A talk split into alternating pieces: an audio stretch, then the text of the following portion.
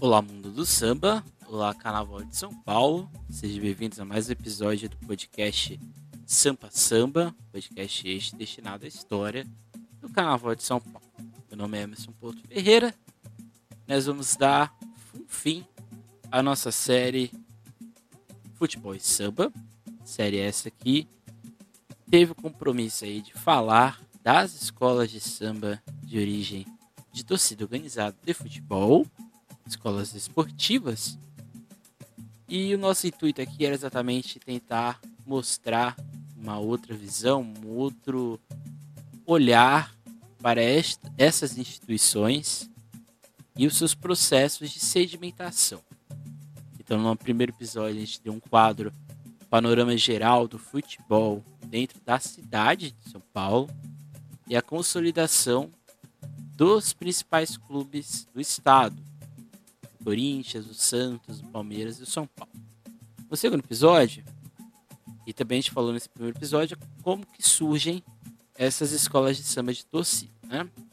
No segundo episódio, nós falamos um pouco mais das escolas de samba é, de origem do Corinthians e do Santos. Então a gente falou da Gaveza Fiel, Torcida Jovem, Camisa 12, Pavilhão 9, Estopina Fiel e Sangue Jovem. Escolas de samba de São Paulo, na sua grande maioria, e outras escolas de samba, uma de Diadema e outra de Santos. Hoje nós vamos falar das escolas de samba que têm como origem torcidas organizadas do Palmeiras e do São Paulo. Mas antes a gente vai dar aqui um panorama do surgimento dessas agremiações, que é um contexto histórico diferente do da Gaviões, da torcida jovem e assim por diante. Então o contexto que a gente está falando aqui são os anos 90. Esse é o primeiro ponto que a gente tem que falar, é o primeiro ponto que a gente tem que abordar. Diferente das outras agremiações, essa grande maioria, né? A camisa, a torcida jovem e a Gaviões, essas três agremiações tiveram, ou em algum momento, estiveram na Tiradentes, seja no desfile ou seja como escola de samba, como um bloco carnavalesco. As escolas que a gente vai falar aqui hoje, a sua grande maioria passaram o, todo o seu processo de consolidação no sambódromo. Um grande processo. Né? Algumas vão passar pela UESP, então vão passar ali pelo Butantã, Vila Esperança e outras regiões da cidade. Mas essa grande maioria vai se consolidar no sambódromo. Né? Principalmente a Mancha Verde, a Dragões e a Independente Tricolor. Então, o contexto dos anos 90 é um contexto em que o Carnaval de São Paulo já era uma, uma realidade no sentido de consolidação de um estilo ou de um modelo. Era aquele modelo do final dos anos 80, início dos anos 90, então as escolas já caminhavam por uma profissionalização muito grande. E isso fez com que essas escolas que surgissem fossem impulsionadas para esse caminho. Então, um caminho mais de organização. Não necessariamente empresa, né? porque nem todas as escolas dos anos 90 tinham esse layout da empresa. Mas a, a, a grande maioria dessas escolas de samba nascem num outro estilo de ser escola de samba. Então, isso aqui é muito importante. Outro ponto é que aquela ideia de sedimentação das Tiradentes, que vai formar, por exemplo, a Gaviões da Fiel, a torcida jovem, essas escolas não vão ter.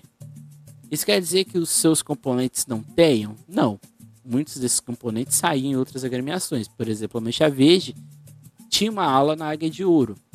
Mas isso não quer dizer que essas escolas nascem com essa sedimentação. Elas vão ter que adquirir um, uma outra identidade, um outro modelo próprio ali de desfile. Outra coisa muito importante dessas agremiações é que, indiretamente, a consolidação da Gaviões da Fiel como uma escola de samba organizada, uma escola de samba com títulos nos anos 90, início dos anos 2000, fez com que se, se pavimentasse a possibilidade destas outras agremiações não só evoluíssem, mas também tivessem ou pudessem conquistar o respeito que a Gaviões da Fiel teve.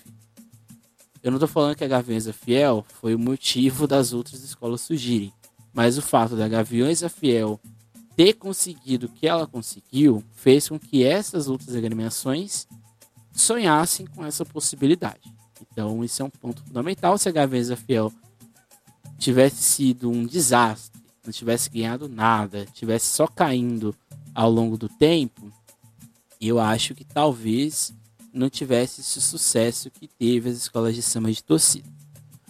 Essas escolas que a gente vai falar hoje, elas têm as sessões meteóricas, então elas sobem de grupo muito rápido. Então, no ano está no grupo 4, depois já está no grupo 3, depois de dois anos já está no grupo 2, no outro ano já está no grupo 1, e do nada já está no acesso, no especial já disputando o título. Então essas escolas elas têm as sessões meteóricas, às vezes as quedas também são meteóricas, um caso só uma específica da TUP, mas a sua grande maioria são escolas que só sobem e vão subindo, subindo até chegarem grupo de acesso, grupo especial. Os anos 90, para a maioria dessas escolas, vai ser marcada por diversas interdições ou brigas jurídicas com o Ministério Público, principalmente Mancha Verde e Independente Tricolor. No caso, as duas elas vão estar diretamente direcionadas para conflitos, que a gente vai falar um tempo.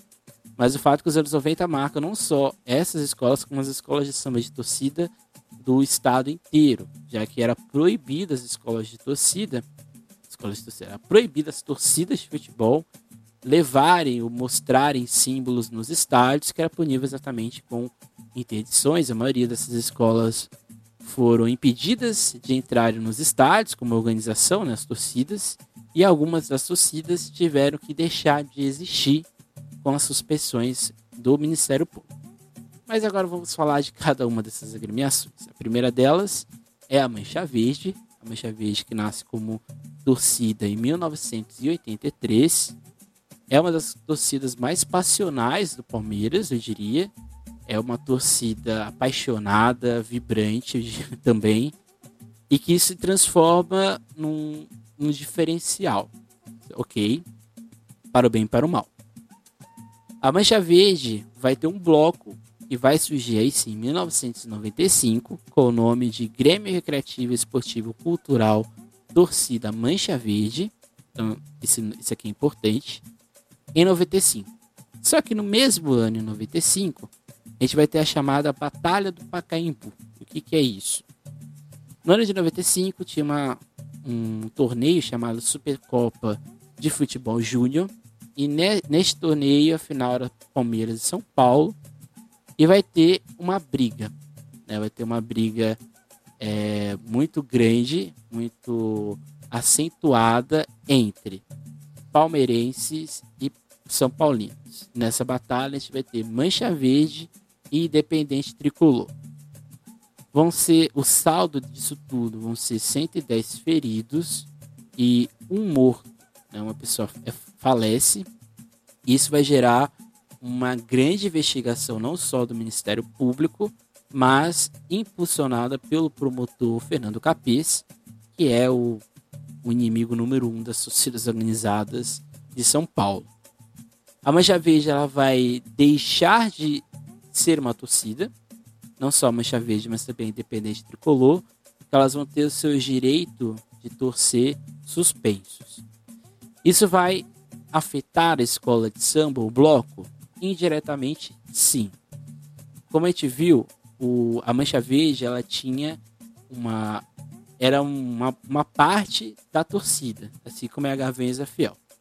Porém, essa decisão da suspensão da Mancha Verde como torcida não afetou o bloco. Então, indiretamente, o bloco poderia existir se chamando Mancha Verde. A torcida ela vai ganhar um outro nome, um outro CNPJ, inclusive, que é a Mancha Alviverde. Mas a Mancha Verde continua sendo uma escola com o nome Grêmio Recreativo Cultural Bloco do Carnavalesco Mancha Verde. E no futuro vai se chamar Grêmio Recreativo Cultural Escola de Samba Mancha Verde.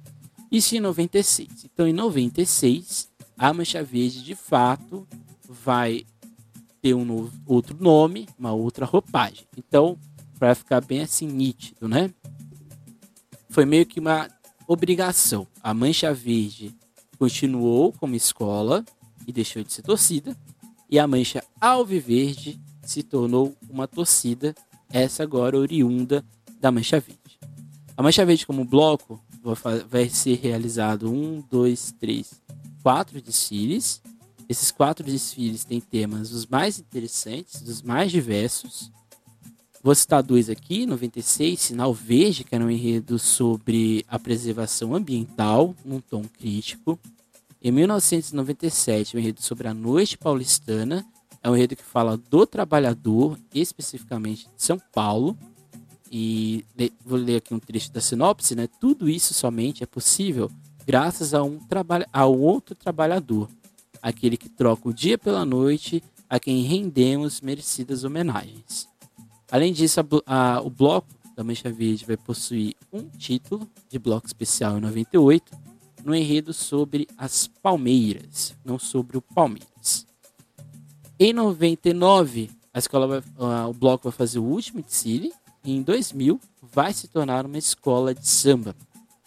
E aqui vão ser várias fases que vão acontecer com a Mancha Verde e a gente vai aqui acentuando cada uma delas. Então, como escola de samba, a Mancha Verde vai ter o seu primeiro momento entre 2000 e 2005, que eu chamo de arrancada triunfante, e aqui é inspirado exatamente no, na arrancada heróica do Palmeiras. Essa arrancada triunfante, ela é, é, eu percebo ela, além de um, uma sessão meteórica da Mancha Verde, que a gente disse lá no início do nosso programa, além de ser uma sessão meteórica, a Mancha Verde vai pouco a pouco se experimentando como uma escola de samba. Isso fica evidente nos tipos de enredo. Por exemplo, são dois enredos críticos, um enredo afro, um enredo CEP, um enredo sobre a cidade de São Paulo, um tom histórico, e um enredo abstrato. Ou seja, a Mancha Verde ela, ela não segue exatamente uma linha de raciocínio, mas ao mesmo tempo ela não não deixa de tentar encontrar uma linha própria, uma linha própria de narrativa, ok? Então, em 2000, a Mancha Verde estreia como escola no grupo 3 Oeste da, da UESP, no enredo que falava sobre uma história que não existia no livro, né? Parece aí o enredo da Mangueira, inclusive, né? E aqui eu vou citar um trecho da sinopse que diz, né? Em nossa opinião, a distorção dos fatos e a invenção de heróis sempre serviu, na realidade, para se mascarar, desde o descobrimento do Brasil, toda a cobiça e exploração que o povo brasileiro sofreu e até hoje vem sofrendo em benefício de classes privilegiadas ao longo do tempo. Então, ou seja, é um enredo crítico no primeiro decílio da Mancha Verde, um enredo que nos 500 anos de Brasil, né? Inclusive 2000. Então, ou seja, é um enredo que fala, é um samba muito bonito, inclusive, que vai criticando esse Brasil que ocultou certos heróis, que ocultou certas narrativas, desde o indígena, do negro, até passar nas lutas sociais contemporâneas e ali do final do século XIX. Em 2001, por exemplo, a Mancha Verde vai fazer o seu primeiro enredo afro, a Gaviões nunca fez enredo afro, por exemplo. Pra a gente pegar aqui um exemplo de uma escola que já foi campeã de São Paulo, né? A Gaviões nunca fez enredo afro. A Gaviões nunca arriscou chegar perto de um enredo afro. Mancha Verde não. No segundo ano como escola, pá, já leva, já coloca lá um enredo nessa temática. Um enredo muito parecido com o de 2012. Um enredo que fala sobre o que a gente tem que aprender com os orixás, principalmente nesse milênio que se iniciava lá em 2001. 2002, a escola continua no enredo num tom crítico, porque ela vai falar exatamente do trabalhador, da luta da classe operária, operária, das diversas revoluções que acontecem no Brasil e no mundo. E aqui, novamente, citando um trecho da sinopse, a nossa esperança é de um mundo plenamente desenvolvido, mas voltado para o benefício dos povos, antes das elites, voltado para a solidariedade, voltado para o homem para que possa continuar existindo a própria humanidade. Com esse desfile de 2002, a Mancha sai do grupo 1 para o acesso. Em 2003, então ela estreia no grupo de acesso, no enredo sobre o verde, fica na terceira colocação, por pouco não sobe, inclusive em 2003. E em 2004, a Mancha Verde vence o grupo especial, no enredo que falava sobre a imigração italiana num enredo muito bem feito, num samba muito bem executado. E em 2005 aí a gente fecha esse período de ascensão meteórica da Mancha Verde, que é quando a escola vai fazer o seu primeiro enredo CEP sobre o estado do Mato Grosso. Um desfile que eu diria que era para a escola se manter no grupo especial e se mantém, ficando ali na 12 colocação, no limite, né, no limite, para não ir para o grupo de acesso, né, naquela época eram 16 escolas, né. Então assim a gente chega no ano de 2006, que é o ano em que a escola vai passar pela sua primeira crise. 2006 a 2009 é um período que eu chamo de contra tudo e contra todos. É quando a Mancha Verde vai simplesmente ser impedida de desfilar no grupo especial. Existia uma liminar aprovada no Carnaval de 2005, mais precisamente na transição de 2004 para 2005, que dizia que as escolas de samba de origem de torcida que chegassem ao grupo especial, se duas delas estivessem no grupo especial, teriam que formar um outro grupo paralelo, que é o grupo especial das escolas de samba desportivas. Então, assim, em 2005, a possibilidade já existia, porque a Mancha Verde estava no grupo especial. Porém, a Gaviões tinha caído em 2004. Então, assim, em 2005, o grupo, entre aspas, ficou vago. Então, ele não existiu e a Mancha Verde, como a gente viu, concorreu, ficando dessa segunda. Só que em 2006, a Gaviões subiu. Né? Em 2005, a Gaviões subiu. Em 2006, desfilaria no grupo especial, junto com a Mancha Verde. Pois bem, as escolas de samba mais tradicionais vão acionar essa cláusula. Então, assim, ficou decidido que das 16 escolas que existiam na época, dessas 16, 14 iriam disputar o grupo especial e duas iriam disputar o grupo de acesso das, do grupo especial das escolas de samba desportiva. Então seria um grupo com Gaviões e Mancha Verde. A Gaviões e a Mancha Verde vão entrar com liminar na justiça, dizendo que essa medida era inconsistente não tinha lógica alguma, já que elas eram escolas de samba com própria autonomia. Elas não eram escolas de torcida. Não era a torcida que estava desfilando, era uma escola de samba, aprovada pela liga, pelas outras escolas. Pois bem, a Gavens consegue eliminar, vai desfilar no grupo especial em 2006 e cai, inclusive. Mas a Mancha Verde não. A Mancha Verde não consegue fazer com que a liminar seja aceita. Então, assim, em 2006, a Mancha Verde vai fazer uma das maiores bizarrices da história do carnaval paulistano. Desfilar ela sozinha, um grupo dela. Então, não tem lógica, né? Mas aconteceu. Então, assim, em 2006, a Mancha vai fazer, curiosamente, um dos melhores desfiles da sua história. O primeiro enredo bíblico, um enredo que falava na inspiração da história de Jesus Cristo e como essa história inspirou homens bem-aventurados, homens e mulheres bem-aventuradas, na luta de melhores igualdades e justiça social. Então é um tema político acima de tudo, mas que tem ali um fundo bíblico. Todo o contexto da época nesse desfile foi forte. É, meses antes, dias antes, né? A mãe do presidente faleceu, a dona Norma. Além disso, o barracão da escola pegou fogo a quadra foi desocupada porque por questões ali fiscais com a. Então assim, muita coisa aconteceu naquele pré-carnaval de 2006 e a Mancha Verde ganhou o grupo de escolas esportivas, mas ficou em sétimo lugar no grupo especial. Então era uma, foi uma posição assim fantástica, muito bem feita ali da escola.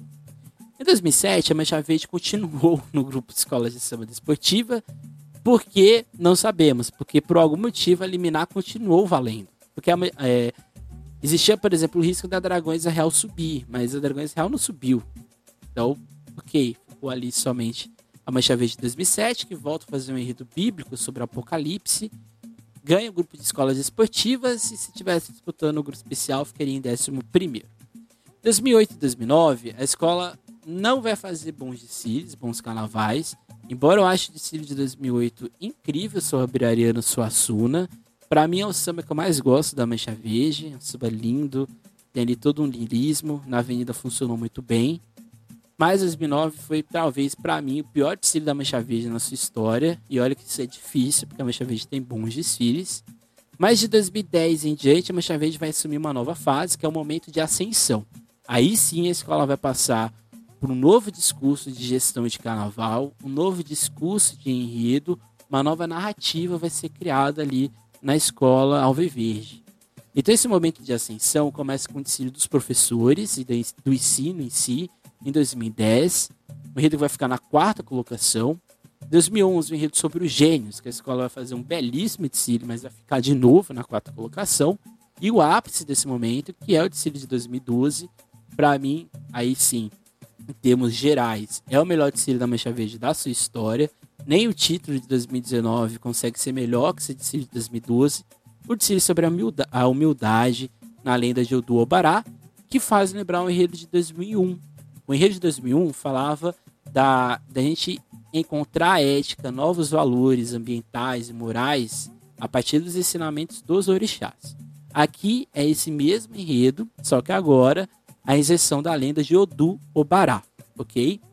Em 2013, a escola faz um desfile, ao meu ver, irretocável sobre o mar lago, mas por algum motivo, mais especificamente um copo na comissão de frente que cai, a escola é rebaixada. Um dos rebaixamentos mais, assim, sem sentido da história do Carnaval de São Paulo.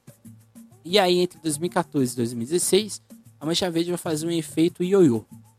Em 2014, a escola vai desfilar no grupo de acesso, vai reeditar o desfile de 2006. Em 2015, a escola sobe para o público especial e vai fazer o desfile sobre o centenário do Palmeiras, que é um enredo muito robótico, um desfile muito estranho, mas a escola cai.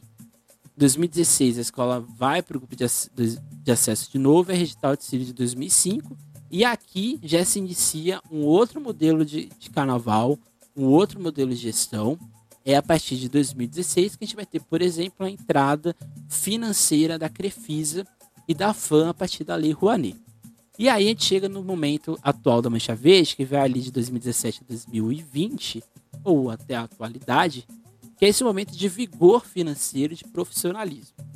A Mancha Verde, a gente pode, você pode ter todas as questões é, falando, nossa, Mancha Verde só ganha título porque tem a Crefisa, tem a FAM, mas tudo isso só é obtido a partir da Lei Rouanet. A Lei Rouanet, para quem não sabe, aqui explicar bem alto, a escola Mancha Verde oferece, diz que precisa de 1,2 milhões de reais. Isso vai ser levado para, o, para a secretaria específica lá do governo e vai avaliar se essa proposta é válida. Essa proposta vai passar por várias, várias ali questões até ela ser aprovada por lei. Ela sendo aprovada por lei, ela está apta a captar recursos da iniciativa privada. Então a Lei Rouanet não tem um pingo de dinheiro público. Essa é a grande verdade.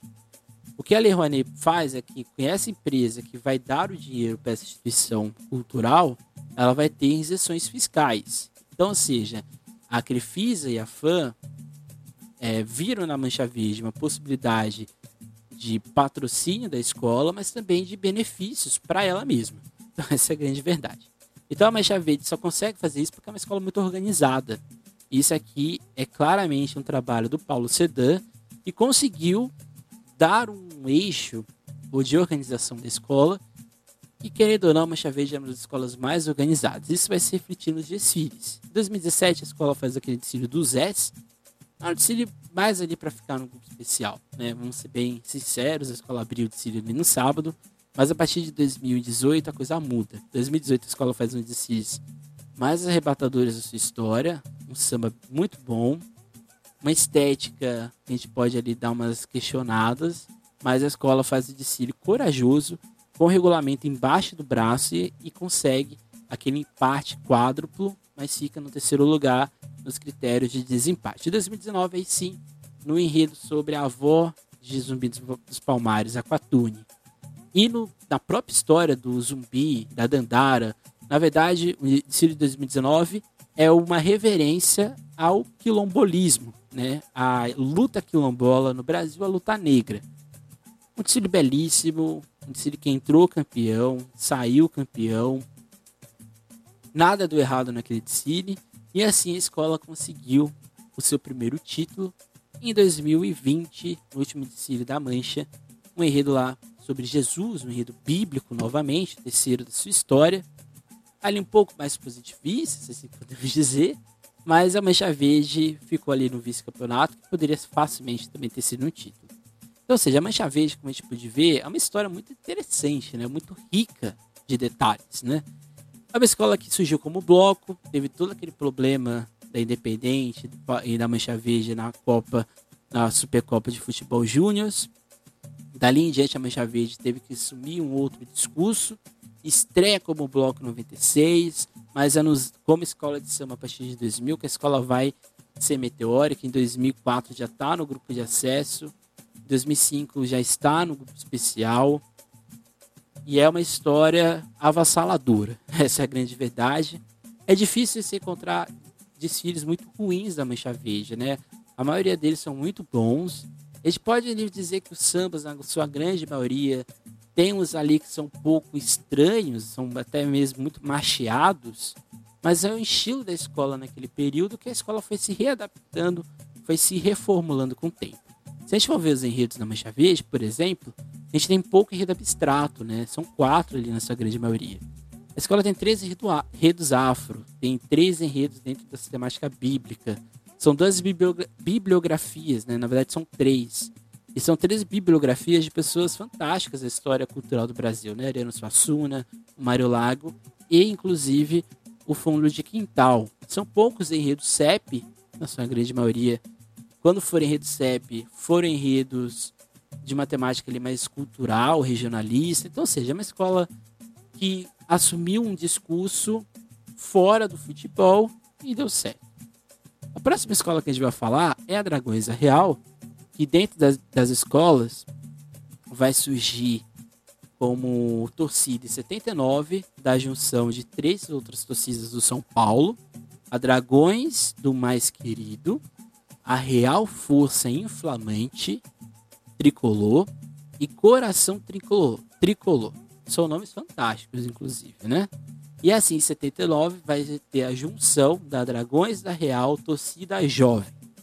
Então é assim que surge.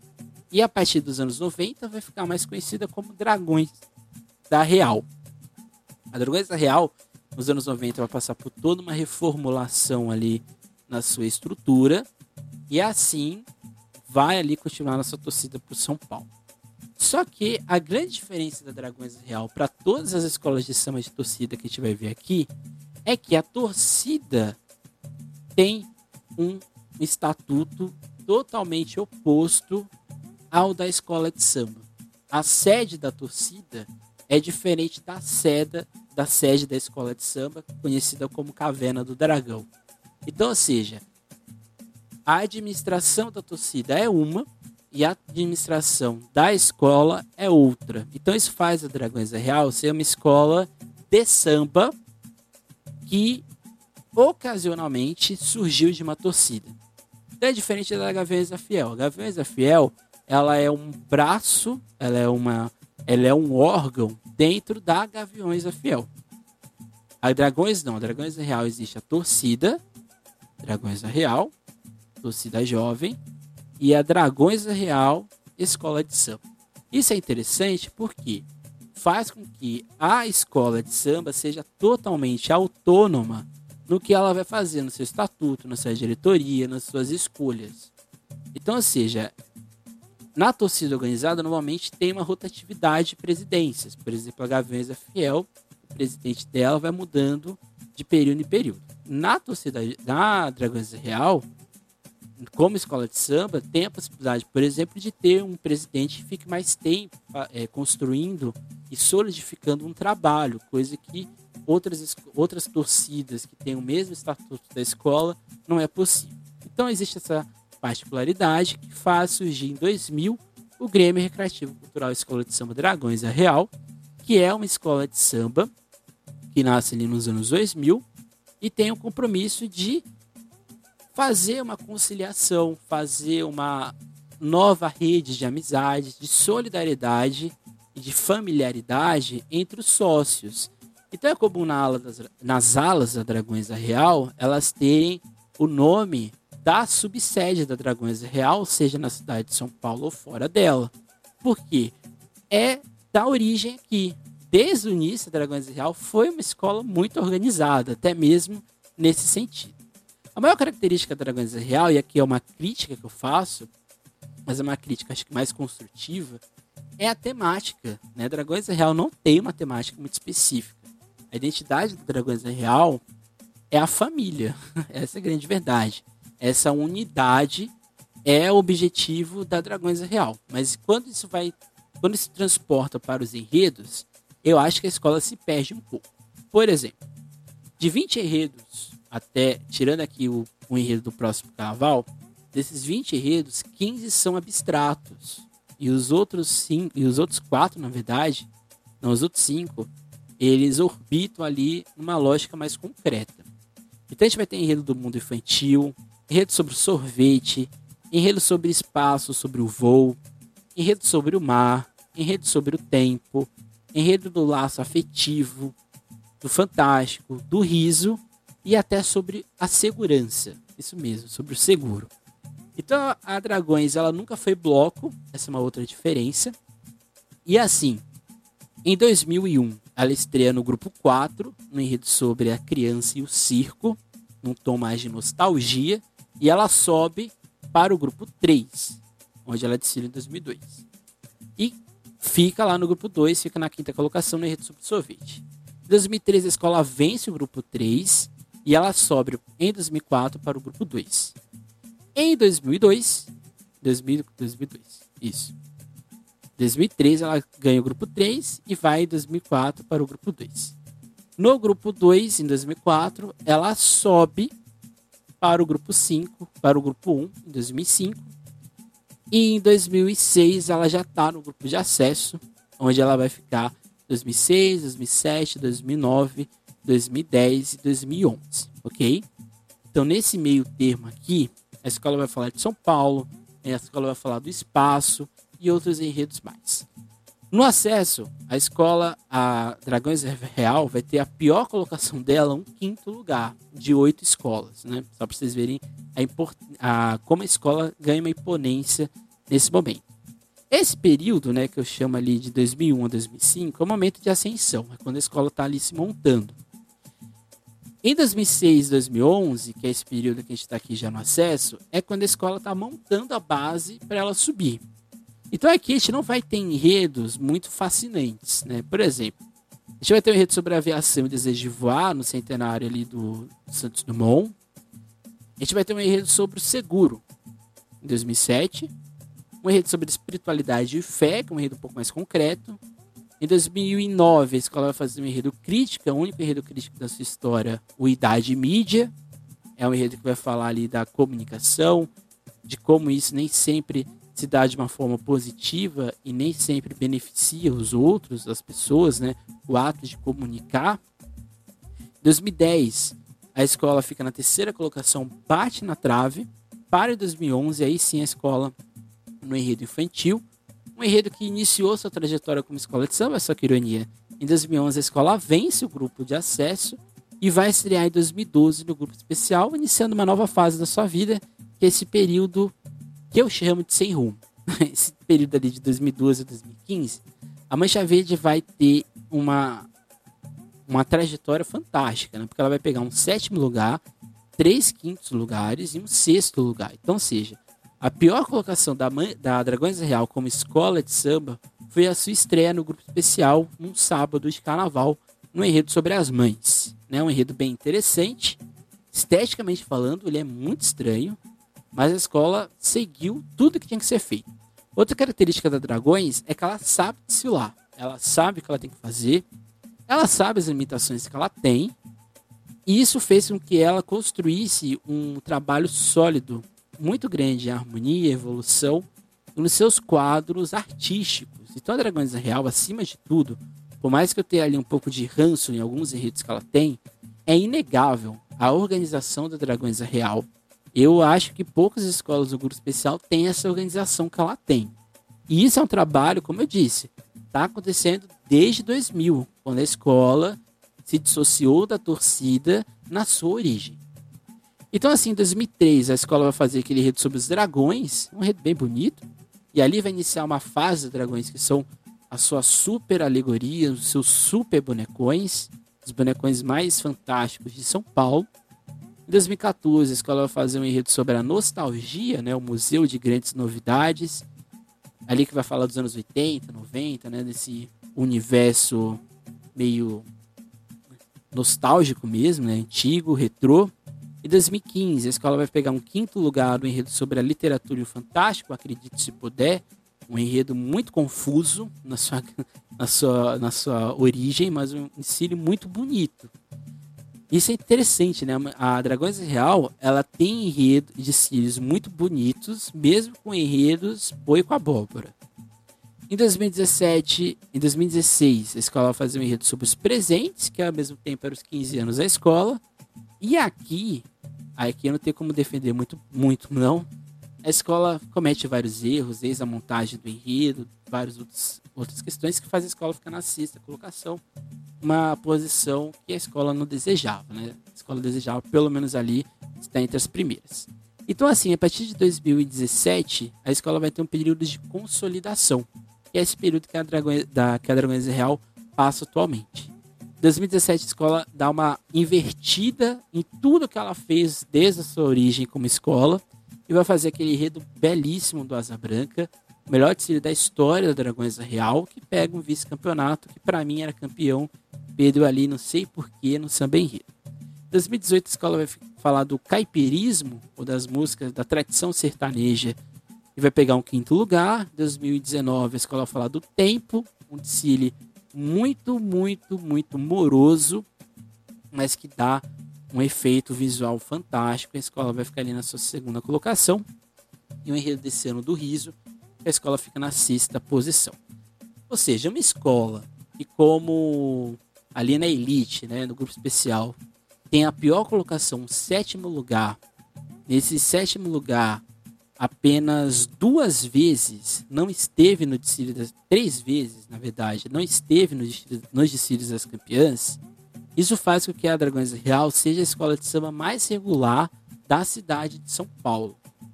Dificilmente você não coloca o Dragões Real como favorita, e isso é fruto de um trabalho que está sendo feito ó, há muito tempo, principalmente na diretoria do atual presidente, o Tomate. Então, ou seja, a Dragões Real, diferente da, da Mancha, que teve que surgir meio que forçadamente por causa de uma decisão do, do Ministério Público, a Dragões não. A Dragões ela já nasce como uma escola de samba, ela já nasce separa, separada da torcida e até por isso mesmo ela tem essa, esse estilo próprio. Não tem uma identidade muito definida, né? É uma escola que não tem esse, esse discurso pró São Paulo, né? São Paulo Futebol Clube. Eu acho que boa parte dessa dúvida da identidade passa também pelo fato de como escola de samba não ter passado, por exemplo, na fase de bloco. Então acho que isso faz com que a escola ainda esteja ali buscando a sua identidade. Assim, a gente vai agora para Independente Tricolor, outra escola de samba associada ao São Paulo. A Independente é uma dissidência da torcida uniformizada do São Paulo, a TUSP, que a gente viu lá no primeiro episódio da nossa série. E, de, e devido a vários problemas existentes dentro da organização da torcida uniformizada do São Paulo e da descoberta de, de várias desvirtualidades da, do princípio da torcida, vai surgir a independente tricolor, ou seja, era uma torcida independente da TUSP. Então, a, a, a torcida organizada mais antiga, originária do, né, do São Paulo, é a Independente Tricolor. É a escola mais antiga em atualidade, já que a TUSP não existe mais. Em 90, vai surgir a ideia de um bloco, o bloco da Independente Tricolor. Então, aqui percebam novamente, a Independente Tricolor, nesse início, nesse seu surgimento, a torcida está atrelada à escola de samba. Então, em 94, a Independente, entre 90 e 94, a Independente vai desfilar como bloco na UESP. Os dois primeiros enredos são no bloco pleiteante. O tema foi o São Paulo Futebol Clube, então aqui já tem uma diferença muito grande da Dragões Real. 92 fala da cidade de São Paulo, 93 sobre a Amazônia e em 94 a escola é desclassificada no enredo que falava exatamente sobre São Paulo, acontece problemas e a escola não, não pontua. Entre 95, entre o ano de 95 e a escola passa, a torcida passa por aquele problema né, da mancha verde que a gente falou lá no início. a Independente também vai sofrer com isso. Então, assim, em 98, a Independente, que já era um bloco, vai voltar a desfilar na UESP. Então, entre 94 e 99, há um hiato de desfiles. Em 99, tudo volta ao normal, como bloco especial, bloco de, espera, na verdade, e vai, vai desfilar entre 99 e 2003 na UESP como bloco. Mas em 2003 vai acontecer uma briga, uma série de agressões entre torcedores do Pavilhão 9, da Mancha Verde e da Independente Tricolor. A Independente Tricolor vai ser julgada como culpada do que aconteceu naquele ano e ela vai ser extinta. Não extinta, né? ela vai ser excluída da UESP. Porque se fosse extinta, não existia mais. Mas vai ser excluída na UESP e vai, de, vai deixar de desfilar entre 2004 e 2009. E aí sim a gente chega na história atual da Independente Tricolor. A Independente Tricolor volta a ser escola em 2010, associada a Malungos. A Malungos era uma escola de samba que já existia em São Paulo, mas que em 2009 foi rebaixada para o grupo de espera. O grupo de espera é aquele grupo da escola que não está em nenhum grupo e está exatamente esperando conseguir a pontuação suficiente para subir. Então, assim, a Independente vai se juntar a Malungos e assim ela vai iniciar o seu período de ascensão, né? Em 2010, a Independente estava no grupo 4 e vence. Como Malungos, Malungos Independente. Em 2011, a Malungos estava no grupo 3 já, fica na sétima colocação. E em 2012, a Malungos deixa de existir no nome da escola e a gente vai ter só Independente Tricolor. Vence o grupo 3 em 2012, vence o grupo 2 em 2013 e vence o grupo 1 em 2014. Então, a partir de 2015, a Independente Tricolor vai desfilar somente no grupo de acesso. Em 2015, a escola fazer um enredo fabuloso sobre o Chaka Zulu. Chaka Zulu é conhecido como Napoleão da África é um libertador, um expansionista da nação Zulu e foi a maior liderança política da África do Sul antes dos britânicos invadirem a região. Esse desfile tem uma coisa é, bem curiosa, porque há um apagão naquele ano, a escola iria cair para o grupo, para o grupo 1 da UESP, mas devido a questões de iluminação todo um acordo, a Independente não caiu. Então a Independente continuou no grupo, no grupo de acesso.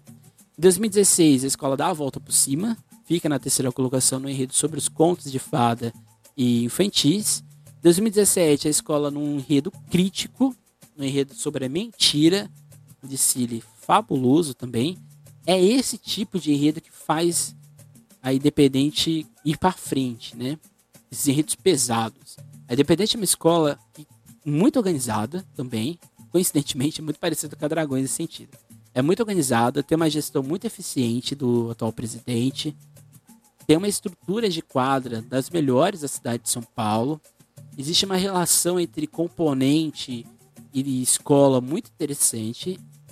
Eu vejo um problema ali na Independente na sua harmonia e evolução, que eu achei é muito engessada, é uma coisa assim que beira o o, o tolerável.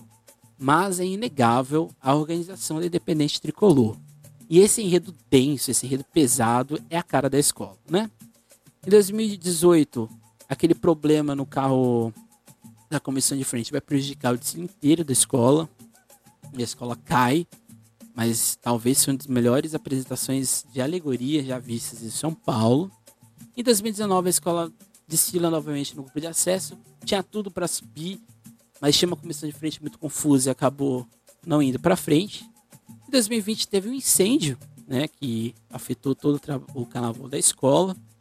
E aí a escola falou ao concurso. Então, ou seja, o último carnaval da, da Independente foi 2019, né? Se a gente for parar para pensar. A Independente é essa escola que tem ascensão, franca ascensão, é sempre favorita subir do grupo de acesso para o grupo especial, exatamente pela sua organização e pela sua gestão. E assim a gente chega na última escola, que é a TUP, escola mais é a torcida mais antiga do Palmeiras, foi fundada em 1970, então aí está nos seus 51 anos, né, 2021. E a escola nasce de alunos do Dante Alighieri com descendentes de italianos que moravam na Pompeia, ali região ali da Barra Funda também, né? Ali tudo próximo. No carnaval, a Tupi vai surgir como bloco em 1989, vai ser campeão em alguns momentos, 2009, 92, 2003, 2009. Só que esses desfiles como bloco, a Tupi não vai ter a todo momento. Ela vai ter momentos que ela está desfilando como bloco, depois o bloco deixa de desfilar, depois volta a desfilar novamente. Só que em 2009 retorna de fato toda a organização e aí ela vai fazer o desfile sobre o carnaval no grupo no bloco de espera. Só que em 2010 a Tupi já estava como escola de samba no grupo 3 em que ela sobe para o grupo 2. Em 2011, desfila no grupo 2 e fica na terceira colocação, garantido de Siri para subir. Em 2012, ela chega na melhor colocação da sua história, que é o nono lugar no grupo 1. Esse enredo de 2012 ele é bem interessante, né? Porque é um enredo sobre a cidade de Cutia.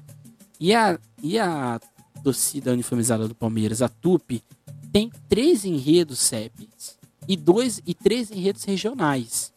Porque os enredos CEPs da, da TUP, eles não são totalmente CEP, eles têm o compromisso de contar a origem, né, as questões regionais daquela cidade, como por exemplo o enredo sobre Piracicaba, que na verdade é uma homenagem a Antônio Cândido, um dos principais escritores do caipirismo paulistano. Só que a partir de 2013, a TUP vai, vai ir para uma uma sequência de desastres. Em 2011 e 2013 a escola cai no enredo sobre o Nordeste. Em 2014 a escola faz enredo sobre Caraguatatuba e ela fica com incríveis 75 pontos, 100 abaixo para permanecer. Então a escola é rebaixada. Em 2015 ela está no grupo 3 e cai novamente. Em 2016 ela permanece no grupo 4, que é o último grupo de São Paulo, né? Seria a sexta divisão. E fica lá até 2018, quando ela sobe para o grupo 3. 2019, ela permanece ali nesse grupo 3. Mas em 2020, tem toda uma reformulação na UESP e a escola já estava no acesso 1 de bairros, que seria o antigo grupo 2, né? E em 2000, e, e ganha né, o direito para ir para o grupo de acesso 1. Em acesso 1, esse ano de 2020, né, passado, a escola conquista a segunda colocação no enredo sobre o Nordeste, um Siri que tinha tudo para dar errado. Teve incêndio, é, teve incêndio não, teve enchente, é, fantasia foi perdida, parte de alegoria foi perdida, mas graças ao apoio da comunidade, principalmente da Mancha Verde, a escola conseguiu o feito inédito de ser vice-campeã e está agora no grupo mais alto da UESP, que é o especial de bairros, no enredo sobre as palhaçadas, que é o próximo desfile da Tupi. Então, seja, essa foi a nossa série, esse foi o nosso episódio de hoje, né? Mas a nossa série em si, nosso grande compromisso era mostrar o que são essas agremiações, o que são os anseios delas, o que elas estão buscando ao longo da sua história. Claramente tem, a gente tem torcida que está há muito mais tempo, como a Gaviões Fiel. E a gente tem torcidas que estão há menos tempo, como por exemplo a Dragões né, e a Independente, que estão ali desfilando a partir desse século XXI. Mas isso não quer dizer que elas não tenham suas histórias. A gente falou da Gaviões, que tem quatro títulos do Carnaval de São Paulo, foi um modelo de organização para o grupo especial. A gente está falando da torcida jovem, que foi uma potência como bloco, rivalizando com a Gaviões da Fiel. A gente falou aqui da Mancha Verde, uma escola super, hiper, mega organizada, desde ali dos, da década de 90, mas que nasce como potência nos anos 2000. Em cinco anos já estava no grupo especial. A Dragões Real, que é uma escola super inovadora, uma, um exemplo para as escolas de torcida, que soube criar uma própria narrativa, um próprio discurso ali de, de se fazer carnaval. Sem contar a Independente, a Estopinha, a Camisa 12, o Pavilhão 9, a Sangue Jovem e outras demais, e a Tupi, que engrandecem o Carnaval de São Paulo. Acho que isso é importante. Essas escolas não estão ali para atrapalhar. A gente, talvez é, manipulado com uma visão muito estereotipada da escola de torcida, criou uma história única para essas agremiações. E não existe história única. Essas agremiações erraram? Erraram. algumas, né? Não foram todas. Erraram em apurações, erraram em alguns atos de vandalismo, mas isso não essencializa as suas histórias. Essas agremiações têm muito mais a nos ensinar e muito mais para a gente aprender com elas do que necessariamente da gente ter, vamos dizer assim, uma visão única, uma visão de só da violência ou só de um, machismo ou algo do tipo. Então as escolas de torcida estão aí, fazem parte do tecido social da cidade de São Paulo e, acima de tudo, fazem parte de uma singularidade do carnaval paulistano. Então essa foi a nossa série de três episódios. E fica aí o convite novamente para quem quiser participar, fazer alguma live ou algo do tipo, gente discutir ainda mais essas escolas de torcida. No próximo episódio, nós vamos falar das pequenas coisas. Pequenas coisas que movem o carnaval. Seja uma, uma reza, seja uma, uma oração, ou pequenas coisas que não são tão pequenas, né? Como, por exemplo, a devoção de um santo, de um orixá, uma bandeira, um hino, um símbolo, um seu mascote, ou seja lá o que for. São essas pequenas coisas que movem o carnaval nas suas crendices e nos seus acertos e nas suas devoções. Então esse foi o nosso episódio de hoje. Não deixe de seguir a SASP, não deixe de seguir minhas redes sociais, Emerson Carnaval SP lá no Instagram. E é isso, gente. Até mais. Tchau. E nunca esqueçam e deixem de sambar.